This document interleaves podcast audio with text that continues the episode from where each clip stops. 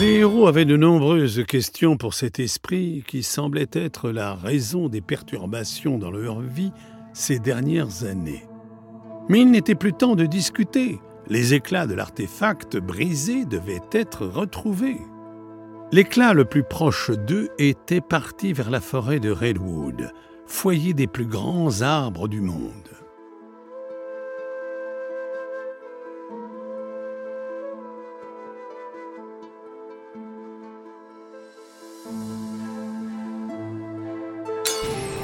Personne n'a réussi cette quête en un millénaire.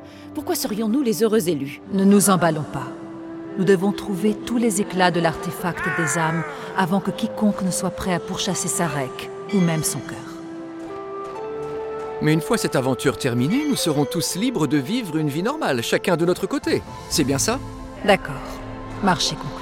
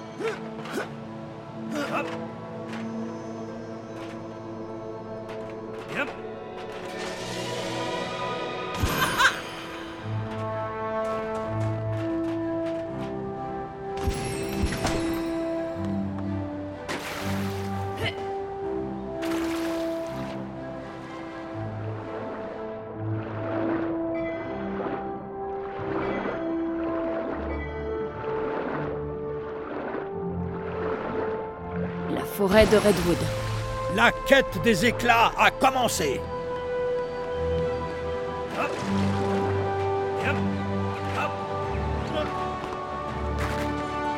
Bonjour, monsieur Léland.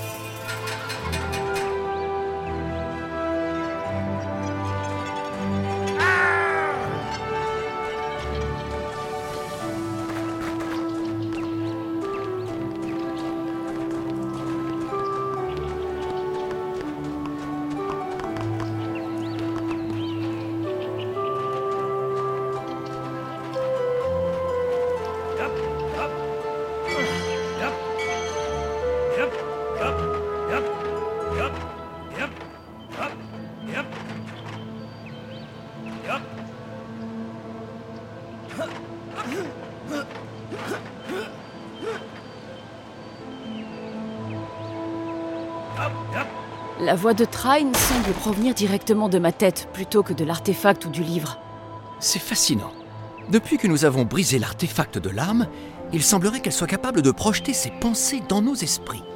Hein? Qui? De quoi? C'est logique. Les artefacts ont été fabriqués pour contenir une âme ou des âmes. Maintenant que celui-ci est brisé, Trine peut communiquer avec nous en utilisant le reste de la magie du gardien.